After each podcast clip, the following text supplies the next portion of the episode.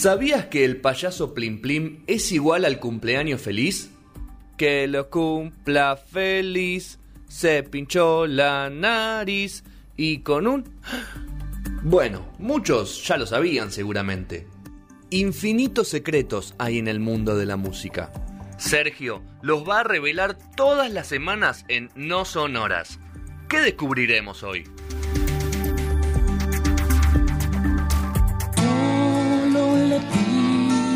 Dios que el dolor no me sea Una de las canciones más representativas de- del país, ¿puede ser? Creo que sí, ¿no? Ah, Sin dudas. sí, sí. sí, sí, sí. Me emocioné. No, sí. Se- No llores. Segundo bloque de No Sonoras, emisión 712, como hab- habíamos dicho anteriormente, canciones en contexto. La sección que lidera el, la persona que toma muchas decisiones, Sergio Visila. Eh, algo de paz le pusimos a este esto. Sí, algo de paz, en realidad también es el nombre de otra canción de la que vamos a estar hablando ahora. Eh, y a su vez era como el el eslogan de- del festival, que bueno, comentábamos siempre en el bloque, que es el Festival por la solidar- Solidaridad. Me cuesta mucho decir Es muy difícil. Solidaridad Latinoamericana, que eh, el eslogan era mucho rock, algo de paz. Mucho rock por algo de paz, ¿no? Era ese festival. En una época se hacía mucho esos festivales. Era, era una época... Salida del gobierno militar, esas cosas. Eh, todavía, por supuesto, estábamos en el Sí. gobierno militar por una cuestión de que eh, estamos en contexto Malvinas, ¿no? Recordamos, si vamos 40 años atrás, todavía la guerra de 83. Malvinas está, 1982. 1982. Eh, estamos escuchando, primero que nada, por supuesto, la canción de León Gieco, Solo le pido a Dios, una canción, eh, como decía Fede, de las más representativas de Argentina y con tanta, de- que tal vez de las más versionadas a nivel mundial, ¿no? Se podría decir de alguna manera, tiene versiones en portugués, en inglés, eh, banda de rock de Dinamarca, eh, en toda Latinoamérica, se ha tocado en eventos, en, en protestas, ¿no? O sea, tiene mucho movimiento a nivel mundial. Eh, León vive de esto. eh, claramente, por supuesto. Yo Eh, me imagino a un periodista dinamarqués diciendo, no sabíamos que eran covers me gusta. con este tema. Me gusta, me gusta la actitud y probablemente alguien estará haciéndolo en este momento. Ser- ser gay. Ser gay. Sergei. Eh, la canción en cuestión, eh, también, como estas canciones en contexto, vamos a hablar un poco cómo nacen. eh, y la canción de León Gieco nace, por supuesto, en, un- en una época totalmente convulsionada, como era la dictadura, en el año 1978. Eh, y en ese momento, eh, nada, el el rock, eh, si bien no, no sufrió tanto eh, las cuestiones más dolorosas, por supuesto, que son la muerte o el secuestro, como sí le pasó al folclore en Argentina, eh, sí tuvo mucha persecución, por supuesto, toda la cuestión de la juventud, del pelo largo y de juntarse muchos en una esquina. Eh, todo eso era parte también de, de lo que perseguía la dictadura, mucha censura de canciones eh, también, o de corregime esta canción, cambiarle esta letra. Eh, estas canciones no se pasan. esto no se pasa en, En ningún inglés lado. no se podía, todo traducido. Por supuesto, eh, justamente León Gieco es uno de los que más lo ha sufrido. Eh, hay una canción que se llama Canción de Amor para Francisca, que hablaba de una de una madre con su hijo que ella se dedicaba a, a la prostitución, ¿no? Y bueno, todas esas cuestiones tampoco lo no permitían nada, no era que permitían una protesta, sino tampoco permitían cosas que para ellos eran como subidas de tono, por decirlo Se llegó a mm, prohibir Manuelita de María Elena. Walsh. Bueno, ahí estamos, ¿no? Eh, ese es un ejemplazo.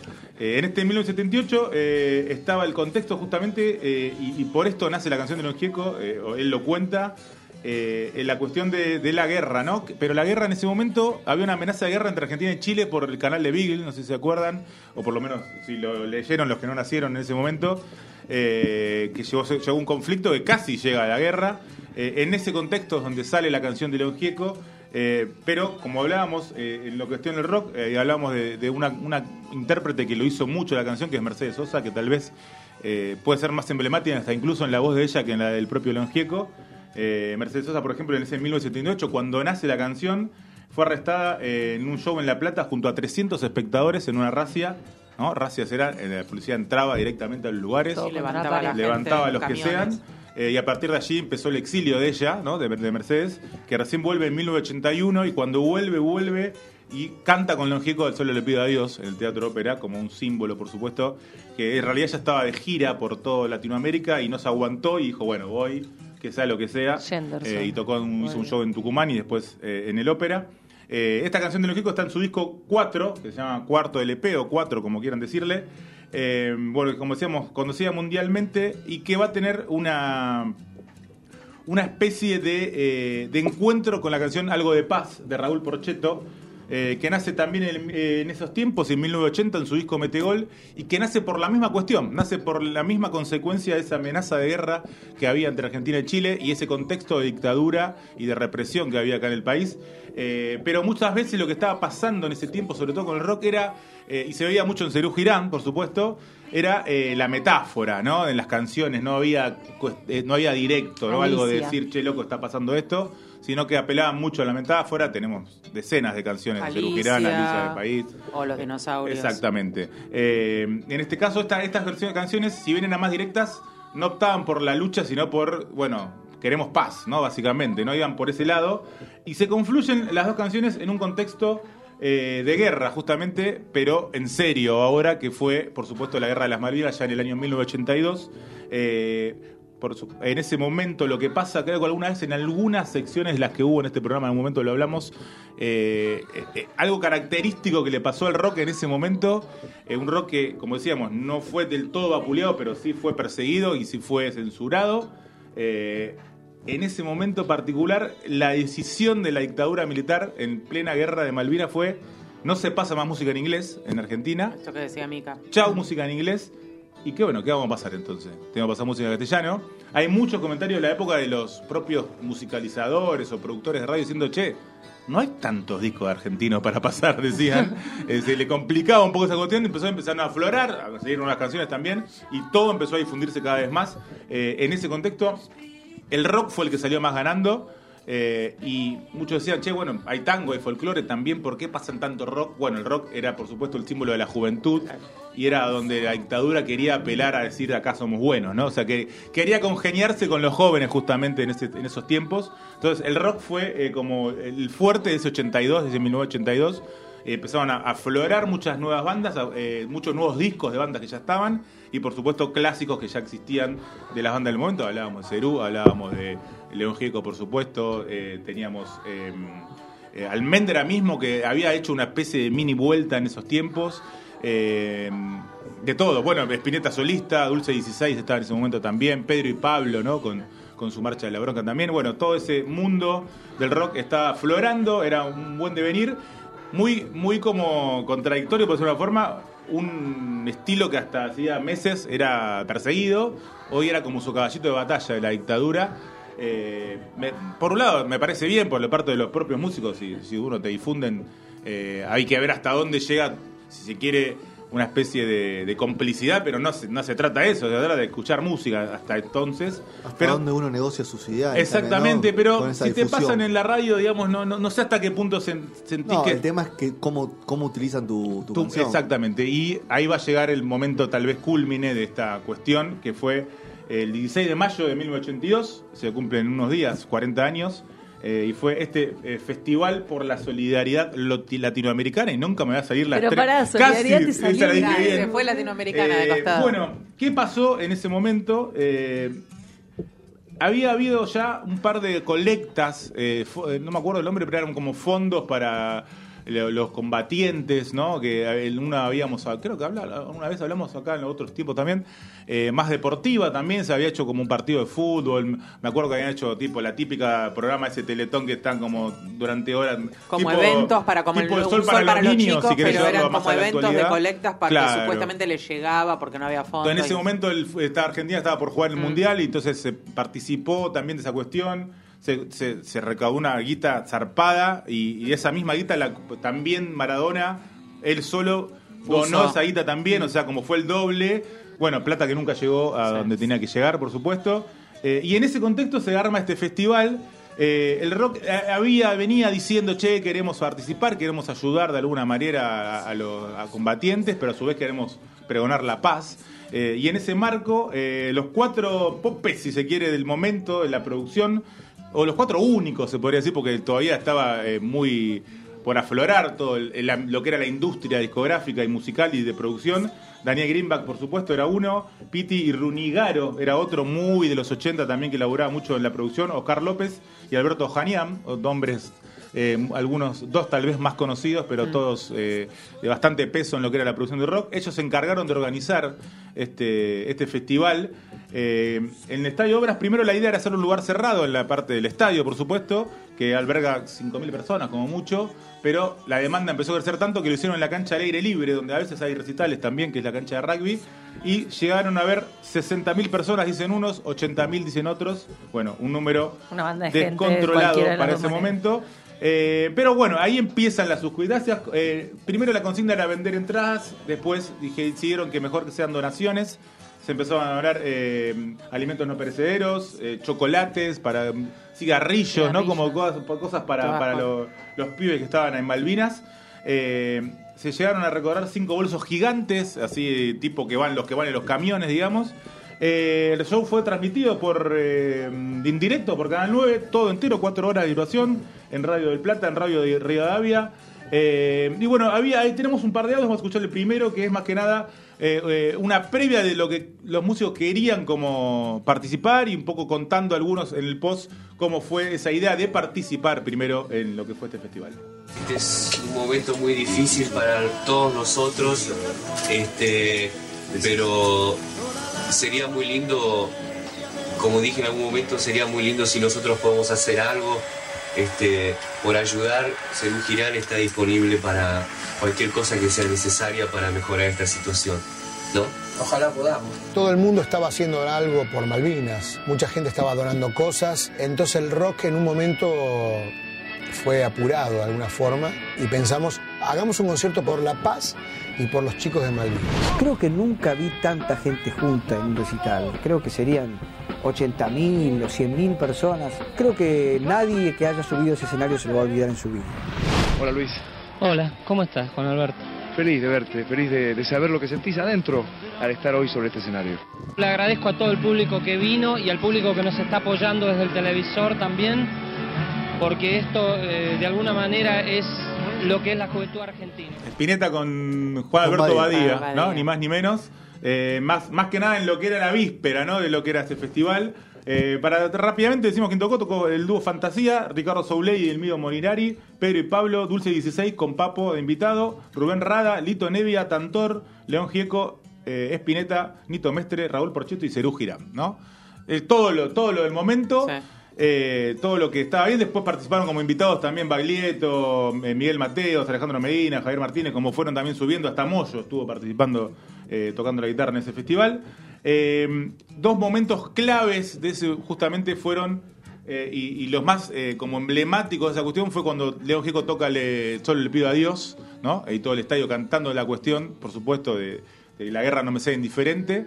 Y el momento que se canta algo de paz, que es la anteúltima canción, y que Raúl Porcheto cuenta que eh, antes de subir a tocar, un milico lo agarra y le dice, che, hoy no es momento para cantar algo de paz, no sé si me entendés lo que te estoy diciendo, con un fusil en la mano, Ahí. ¿no? Eh, diciéndole, la cuestión dice que subió con mucho miedo a cantar, que no sabía si cantarla o no, pero bueno, como que se juntó con los músicos de ahí y dijeron, che, cantémosla, va a estar todo bien. Por supuesto la cantó, fue un momento muy emblemático en esa cuestión. Eh, también eh, re- recuerda ahí todo lo que mm, todo lo que lo que generó ese momento transmitido eh, para todo el mundo, ¿no? Porque lo- hasta la BBC se hizo réplica de eso, la BBC, Inglaterra, Guerra de Malvinas, ¿no? Claro. Como ver como que había un mensaje diferente, pero, pero, eh, y acá volvemos a lo que hablamos con Fede a- antes, esto, lo, esto está armado con. eh, o sea, lo arma la propia dictadura militar, ¿no? Esa es la cuestión también. O sea, Una es- pantalla. la venia es un poco eso. La venia, o sea. Eh, no Sí, no se que- pregonaba la paz, los músicos pregonaban la paz, pero el la consigna que venía de arriba no era la paz porque estábamos en la guerra, en medio de la guerra. Servía para tapar ¿no? un poco lo que se estaba haciendo. Exactamente, ahí es donde se genera una especie de gran contradicción. Sí, como que el conflicto lo pasaban bien para, para los ingleses como paz. Claro. No nos, no nos ataquen más, pero nosotros vamos a seguir en la guerra, o sea, vamos a seguir mandando pibes, tipo... En, cli- o sea, en, en- en contexto de guerra, en clima de guerra. Allá está el conflicto, pero bueno. Por supuesto, y muy genuino, claramente, lo, lo- lo- lo que pregonaban los propios músicos. de- Pero le fueron la paz. funcionales a Pero la está estrategia esa, política. Esa cuestión de si fueron o no funcionales a, a todo lo que fue este festival armado. En cuanto a eso, bueno, hay muchos después eh, comentarios, por supuesto. El propio Porcheto siempre se defiende de esa cuestión. Dice, ¿cómo puede ser que digan que, que fuimos funcionales cuando nosotros eh, estábamos ahí colaborando, queríamos eh, colaborar con los pibes, eh, a la tarta ignorante a quien critica esa Que era un cuestión. momento complejo porque hasta la prensa estaba poniendo mal las. O sea, Bueno, la reproducción el otro día es el rock eh, pisa fuerte, ¿no? O sea, las tapas eran eso, ¿no? Era decir todo, todo lo bien que hizo el rock, ayudar a los pibes. Eh, como un dato clave es todo lo que se recaudó. Nunca llegó a ningún lado tampoco, nunca llegó a destino. Se ha dicho que los propios golosinas se vendían en Rosario después Sí. en kioscos, ¿no? O sea, increíble una vez más. Y ahí sí tal vez es pecar de, de funcional, no, pero sí de tal vez de, Ingenuo. de ingenuidad, ¿no? Ante la cuestión. Eh, No, lo que pasa es que sabiendo que había una prensa, esa etapa que vos decís, pero hubo una etapa terrible, creo que fue de Estamos gente. ganando, ¿eh? Estamos ganando. No, bueno, eso sin Entonces, duda. como Yo me refería más particular a lo que es No, el- no, el- pero el, el manejo festivo. sería como uno lo piensa ahora, que tenemos redes y todo, pero en ese momento era la palabra de lo que se sabía, era la prensa papel. Exacto, era, era eso. O sea, lo que te conocías era lo que te leías el diario al, día siguiente, ¿no? Después, bueno, León Gieco mismo se repitió muchas veces de, este- de participar en este festival. Ah.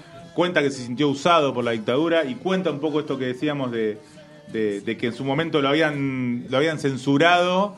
eh, y después terminó siendo como la canción de él que habían censurado la propia Solo de Pido a Dios, terminó siendo como el símbolo de ese momento. ¿no? Eh, bastante ridículo todo. Eh, bueno, tenemos un audio más de lo que fue el post en este caso y donde ahí sí hay muchas repercusiones de parte de los propios actores y de otros también. Quedó siempre confundida la historia esta, porque yo he leído en algunas revistas comentarios de, algunos músicos increíblemente que ni habían nacido cuando pasó esto y que tienen una versión de esto que la verdad que están de la cabeza, no entienden cómo alguien puede creer que nosotros fuimos para colaborar con los militares. Eh, me pareció tristísimo, fue lo que se publicó en algún medio eh, crítico o que tildaba de colaboracionistas a los que formábamos parte de ese, de ese evento. Yo creo que eso es una, eh, una chicatez enorme, histórica, ¿no? O sea, no poder ver lo que en ese momento significó ser convocados por los que eran pares nuestros, ¿no? Que estaban cagándose de frío en el sur, viviendo y bueno, darnos cuenta que nosotros algo podíamos hacer por esos pibes. Hubo músicos que nos criticaron muchísimo, como Piltrafa, por ejemplo, y bueno, tenía razón, ¿no? O sea, él nos dijo que nosotros no tendríamos que haber tocado nunca en ese concierto y, podría haber sido así también. Imagínate el Festival de la Solidaridad Latinoamericana cuando se juntaron todas las momias eh, y sin darse cuenta o dándose cuenta que podían ver, los podían ver millones de personas por televisión, convocar a, a 80.000 personas en obras, eh, no le importaba nada de la vida de los pibes que estaban ahí en el sur. Este último es Piltrafa, justamente de los violadores. Tuvo dos bandas que se negaron a participar, eh, fueron invitadas y se negaron a participar. Una fueron los violadores, con Piltrafa, además, boqueando, ¿no? Con todo esto, decía también, si el rock es rebelde, ahí nadie se rebeló, era una de, la- de las frases que tiraba. Después también dijo, levantaron la alfombra y metieron la basura abajo, salvo Piñeta que se sintió usado, ninguno fue capaz de autocrítica. De tan fraternal, ese festival se volvió fratricida, ¿no? Ahí la, la frase bastante peleadora de Piltrafa en su momento. Eh, y bueno, la otra banda que se negó a participar fue Virus, ¿no? Virus, que eh, tenía un hermano justamente secuestrado y desaparecido, uno de los Moura, Jorge Moura, que había sido secuestrado en el año 1977. Hay eh, que se puede buscar y ver en internet, hay una, hay una especie de foto, va, una foto, una especie, digo, porque iba a ser eh, parte de una revista que después no salió nunca, que era la revista Expreso Imaginario de ese momento, que era una revista cultural, contracultural se podría decir. Pelo. Eh, hicieron una tapa que están el, está la- el famoso cartel verde que está en, de publicidad de las calles con la promo de la fecha y está de un lado los violadores, del otro lado virus y atrás un falcón verde, ¿no? Esa es la tapa, era como la tapa iba a ser como la tapa de la revista que nunca salió al final y hace poco en el año hace poco no hace ya bastante, pero en el año 2001 salió a la luz eso, esa foto, ¿no? Que, que hubiera sido la, la tapa de ese precio imaginado que nunca salió y que hubiera sido bastante fuerte. ¿Se sabe por qué no los- salió? Bueno, eran tiempos convulsionados. No, no, no, o sea, no todo estaba tan en democracia. había mucho miedo en ese momento también, digamos, eh, podían correr el riesgo hasta de, de ser desaparecidos justamente por esa Mm. etapa, ¿no? Eh, si bien ya estábamos en el 82, la dictadura ya estaba Sí, bastante tambaleante, justamente sobre todo por, por esta guerra. eh, ya había pasado. de- bueno, Virus mismo ya tenía un Sí. hermano desaparecido, ¿no? O sea, no era tan fácil, tal vez, lograr esa publicación. Eh, Virus, en ese mismo año, de todas formas, saca una canción que se llama El Banquete y que, por supuesto, habla de lo que fue eh, este. Habla de esta situación en particular, de este festival en particular, eh, a lo Virus, ¿no? Con ironía, medio jodona, pero mandándotela a guardar, como siempre hacían las letras de Virus tan particulares de ese momento. Después, eh, muchos artistas sacan otras canciones, el propio Procheto saca Reina Madre, eh, hay muchos que, medio que en forma de, de sentirse que, que fueron usados, eh, se, Se inspiran para, claro. para hacer otras canciones. Eh, pero bueno, ese contexto que llevó eh, dos temas que nacieron contra la guerra, que fueron a, a ser emblema, fueron las dos canciones de emblema, Solo le pido a Dios y algo de paz, de, de ese momento tan particular, pero por la paz justamente y no por, por sentirse cómplices de, de la dictadura, pero que si querés terminaron siendo como eh, controvertidas por lo que fue ese show que hoy día se, re- se recuerda todavía como algo muy polémico, ¿no? Algunos que todavía lo siguen bancando, decir, loco, era una forma de querer ayudar y por otro lado es, bueno, fuiste en cierta forma Cómplice. cómplice de una... Cómplice muy fuerte, tal Sí. vez la otra era No, funcional. Cómplice- Viéndose en ro- retrospectiva. o sea, Ingenuo, son- es la palabra, artistas- tal vez. son artistas que toda la vida mantuvieron una conducta bastante. Bueno, a eso iba para terminar. León Gieco, justamente, si, si es alguien que siempre estuvo en- eh, eh, coherente con las causas, ¿no? Fue él, el propio Charlie García también en su momento. Eh, bueno, Sí, todos los que nombramos, ¿no? Eh, Sí, sí, casi ninguno. Casi todos. Charlie García te diría que. No, pero alguna García cambió ya. No, este te iba a No, pero es Tiene cuando se, se juntó más con Palito Charlie García en los esa 90 mano, empieza, pero- empieza a cambiar, ¿no? Justamente Pero Gieco hoy día sigue siempre. siendo de la misma manera. no, sí, es muy difícil encontrarle una, una contradicción en materia de derechos humanos y esas cosas. Aparte hizo mucho interior, no es solamente Todo, capital. Todo, sí, todo. Todas las causas nobles Todas, que hubo, todas está. estuvo en todas. Es todas está. Sí, sí, todas. Es nuestro bono. Más Bono- que, Bono más que Bono en te diría. Bono estuvo en Kiev cantando. Bono estuvo en Kiev cantando Sí. Bono Dios. eh, En el estuvo hoy en Kiev. No, ayer, perdón, ayer en Kiev. Ah, sí, sí, sí, sí. Tocando Bueno. Bono en algún momento ha tocado solo el Pidados también. También. Así que, Sí, con bueno, tenés madres. Otro ejemplo, con las madres. Eh, así que bueno, eh, acá cerramos estas canciones en contexto, que terminan siendo tres. ¿No? Dos previas y una post de lo que fue esta guerra y este festival. Decirlo el festival de corrido a ver si sale. Festival de... Ah, dijo mal festival. presión y no va a poder. No, pues capaz que se fue una vez más, capaz Vamos, salía. con festival por la solidaridad latinoamericana. Bien. ¡Oh! Tenían que ser los milicos que lo hicieron, ¿podés? ¿te das cuenta? Quedó muy hicieron bien. bien. Bueno, así cerramos la sección de Sergio. Vamos a escuchar Virus. Dale, vamos con el banquete. Mm. Virus, el banquete que Virus tocó en el Cosquín, en el Clima Rock la semana pasada. Dicen que es como una especie de comienzo de despedirse definitivamente de los escenarios. Este Como los chaleros. Mm, Un poquito más, te diría yo. Virus, el banquete. Y ya venimos con Discover de Cover de Division Bell, Pink Floyd.